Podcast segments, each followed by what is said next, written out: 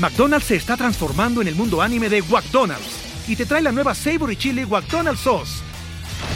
Los mejores sabores se unen en esta legendaria salsa para que tus 10-piece chicken wack papitas y Sprite se conviertan en un meal ultra poderoso. Desbloquea un manga con tu meal y disfruta de un corto de anime cada semana. Solo en McDonald's. baba ¡Go!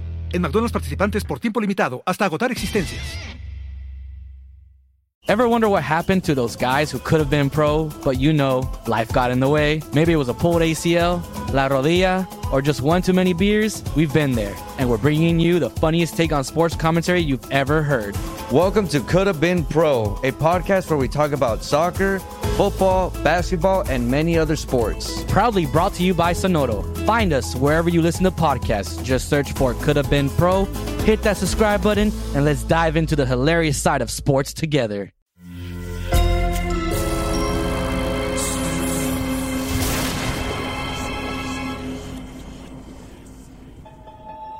Portal Sonoro no se hace responsable de las visiones, pesadillas o encuentros cercanos del cuarto tipo que puedan suceder antes, durante o después de la experiencia. Para una experiencia sonora completa recomendamos audífonos para dejarte envolver por el mundo de Stephen.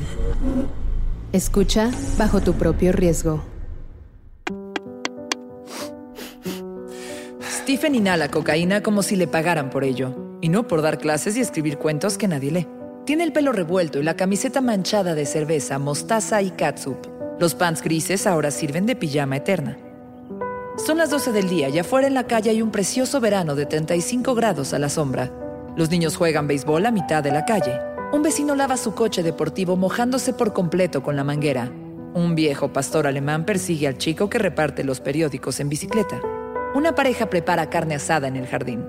Es un día esplendoroso, pero Stephen no es parte de él. Han pasado cinco días desde que su esposa se fue de vacaciones a casa de su madre, la maldita suegra entrometida, y él está encerrado en sus cuatro paredes, rompiendo la promesa de portarse como una persona normal. Si nadie te pregunta, no tendrás que mentir sobre estos días. La vida seguirá tal cual. Stephen está sentado frente al televisor.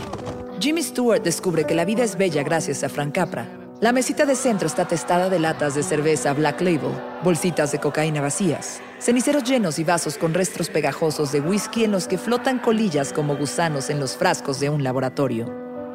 Eres libre, por fin.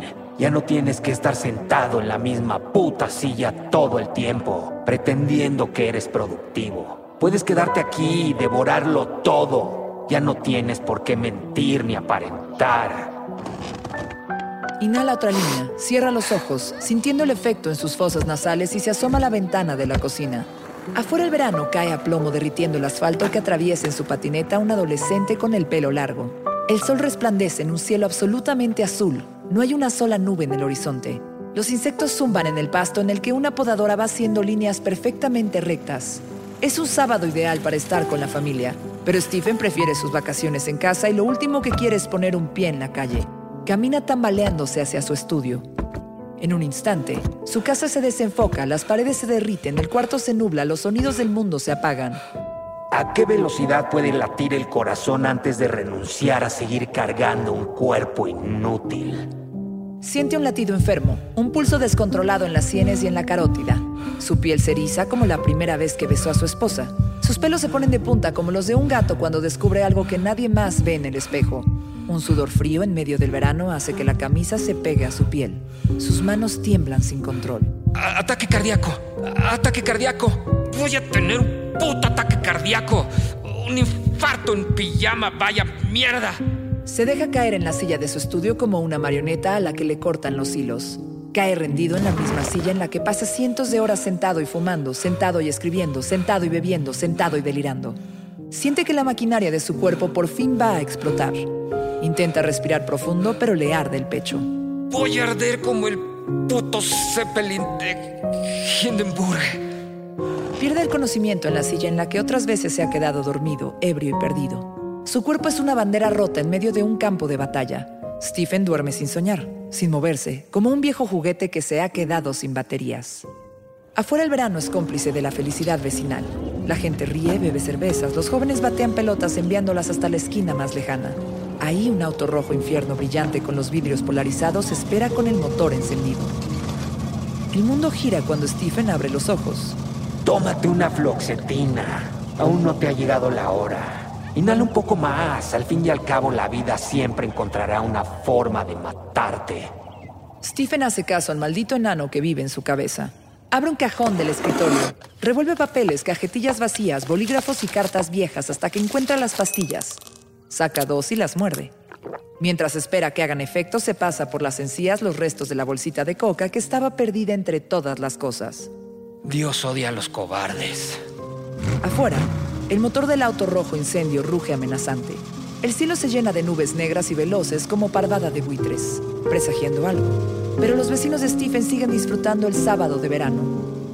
Stephen destapa una cerveza y busca otra película en la televisión. En las películas siempre puede pasar cualquier cosa, no como en esta vida en la que buscamos sentido a fuerza de la repetición. Desde que se fue su esposa, la casa pesta libros húmedos, cervezas, ceniceros, comida echada a perder, sudor rancio y mierda de ratones. Pero a Stephen no le importa. Son sus vacaciones. Sabe que cuando su esposa vuelva le preguntará qué hizo con todo su tiempo libre. Tú puedes hacer malabares con la verdad. Puedes caminar por la cuerda floja de las mentiras y nunca caer. Eres un maestro idiota. Cambia de canal una y otra vez. Aparece la chica del estado del tiempo anunciando una tormenta, una anotación de los troyanos del sur de California, un concurso de canto, un anuncio de un shampoo milagroso para la caída de pelo, una telenovela de esas que llevan años en la tele contando la vida de millonarios petroleros. Cambia de canal y bebe cerveza. Ambas cosas las hace de manera frenética hasta que encuentra a Steve McQueen huyendo de papillón. Entonces su pulgar deja de oprimir el botón del control remoto. Minutos después su corazón empieza a latir más despacio, como un reloj cuya batería se agota irremediablemente. Sus párpados se rinden y se queda completamente dormido.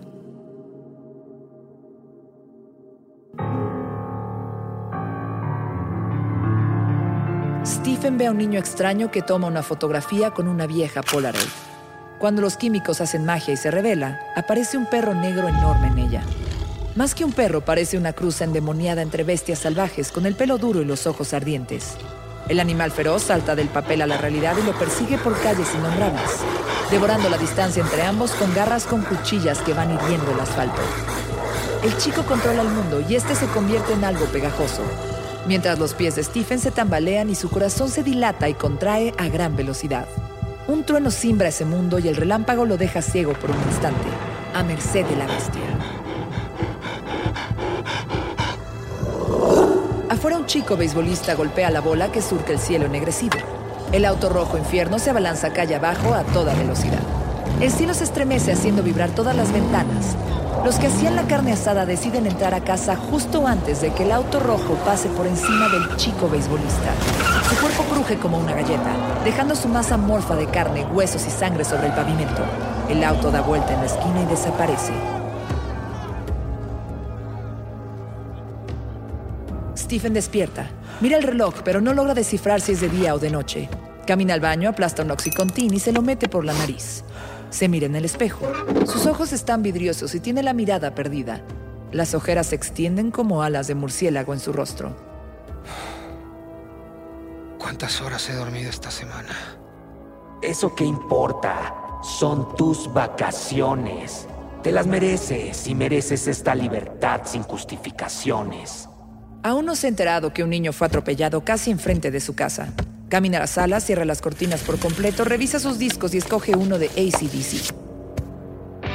Canta como lo hacen los adolescentes frente a los espejos de sus habitaciones. No hay nadie que lo vea, no hay nadie que lo juzgue. Se siente completamente libre mientras bebe cerveza y vuelve a mancharse la camiseta.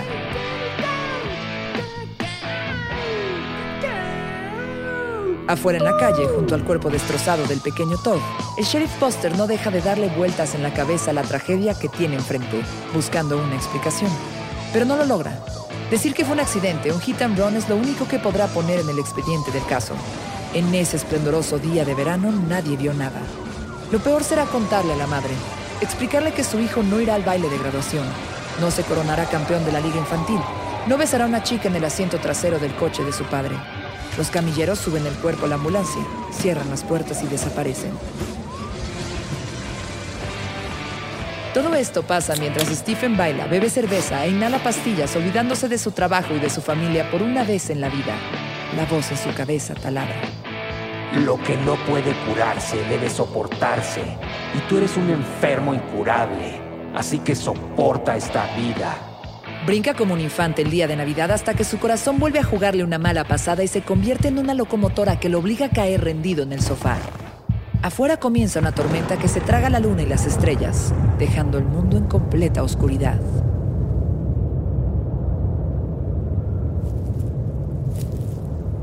Stephen está en un bosque lleno de árboles convertidos en ceniza. Hay humo por todas partes. Ve a una niña pequeña con el pelo rojo enojada que lo mira directamente a los ojos sin decir nada. Todo arde cuando ella grita.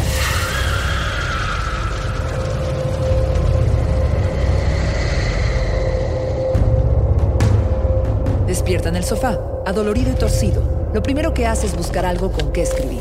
Encuentra el recibo de la tienda de Joe, de todas las cervezas y en la parte de atrás anota dos palabras, niña y fuego. Después va a la cocina y pone agua para un café. Busca una taza limpia. El fregadero está lleno de trastes, enjuaga una que no tiene colilla de cenizas y espera. Resopla. Su cabeza es un taladro que no para. Abre la cortina y ve pasar un coche rojo a gran velocidad. El motor ruge como un animal sediento. Las llantas rechinan y Stephen solo puede pensar que es algún adolescente que quiere impresionar a su novia porrista. Hay un silencio más pesado que en cualquier otro domingo, pero él no sabe por qué. Se toma el café y se quema la boca. ¡Mierda! No se puede ser más idiota. Busca la botella de whisky y vacía un poco en el café. Lo revuelve mientras camina a la sala y descubre el resultado de sus excesos. Por un instante piensa que debería recoger el desastre, pero se da cuenta que buscar algo de cordura en sí mismo en este momento es una pérdida de tiempo. Vacaciones. Aprovechalas, estúpido. Se tira en el sofá, come una dona del Donkins, pero está dura. La remoja en el café y enciende el televisor. Afuera la tormenta amenaza nuevamente. El sol desaparece entre las nubes más gruesas y más cargadas. Stephen vuelve a inhalar y pasa de la euforia a la paranoia cuando suena el teléfono. No contestes, ya sabes quién es. Ya sabes lo que te va a decir y a preguntar. Si no hablas con ella, no tendrás que mentir. El teléfono suena una y otra vez. El pulso de Stephen tiembla. Observa el aparato, dudando, pero no lo levanta. Segundos después, la contestadora comienza a trabajar. Hola, por el momento no te podemos contestar. Por favor, déjanos un mensaje y nos comunicaremos contigo. Gracias. Steven, levanta el teléfono, vamos. Está a punto de hacerlo, con los dedos de la mano temblando como un infante descubierto en una mentira. ¿Qué haces? Detente, idiota. Bueno, supongo que estarás en tu despacho. Espero estés escribiendo mucho y que disfrutes estos días. Nos vemos la próxima semana. No te deshidrates, ¿ok? Te quiero. Stephen observa la contestadora. La voz en la máquina es la de la única persona que realmente lo quiere. Lo sabe, pero no está en condiciones de devolver la llamada.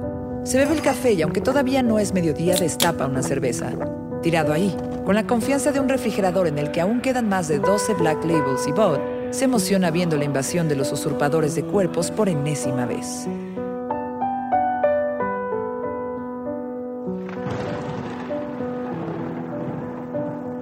En la calle, bajo las nubes más pesadas y los relámpagos más amenazantes que ha visto el vecindario, el auto rojo demonio vuelve a aparecer.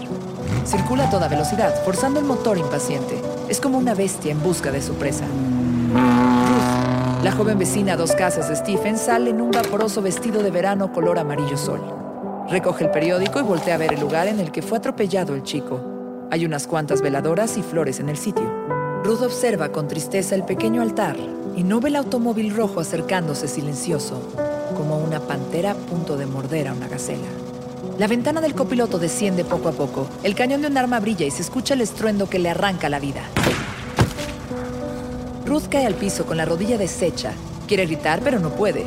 El vestido amarillo se mancha de rojo inmediatamente. Ella mira la herida. Del auto sale una nueva descarga directo a su cabeza. George, al oír el estallido, aparece en la puerta. Lleva sandalias, unos shorts de jeans cortados y una camiseta vieja con un eslogan de Jimmy Carter para presidente.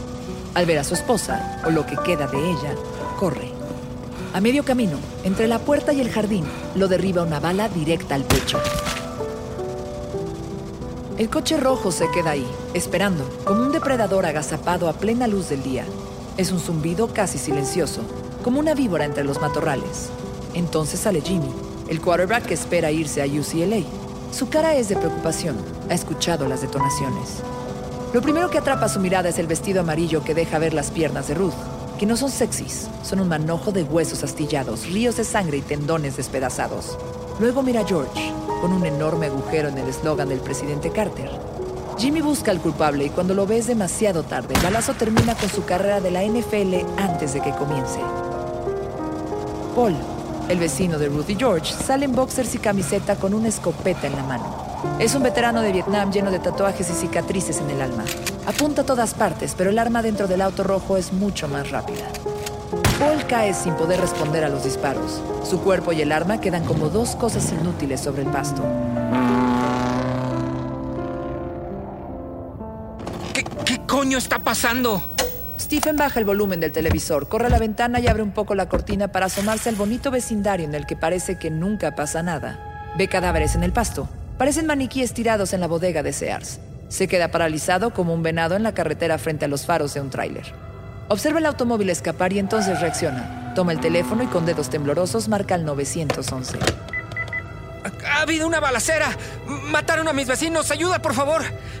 Aunque sabe que debería dar datos específicos, se comporta tan histérico como Dana Winter en la invasión de los usurpadores de cuerpos. Después de varias preguntas, logra controlarse y dar los datos necesarios.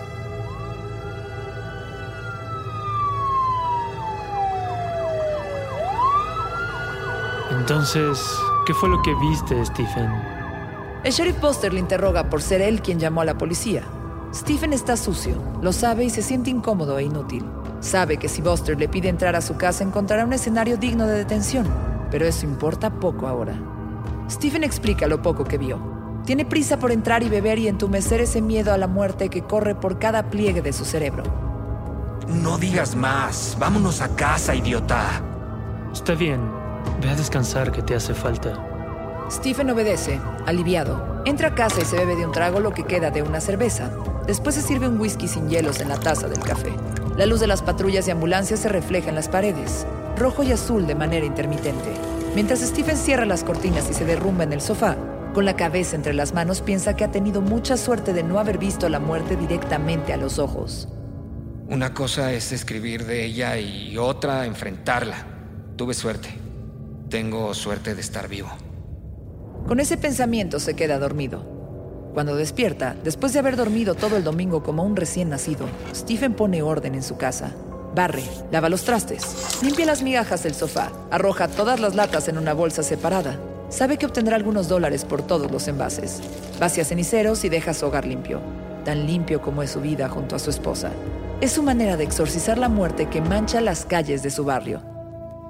Al terminar, entiende que para él las vacaciones se han terminado. Se encierra en un estudio, enciende la computadora, mira el cursor que parpadea en la página y escribe.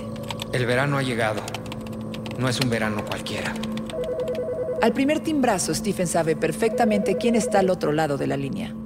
También sabe que le mentirá diciendo que todo está bien, que él está bien.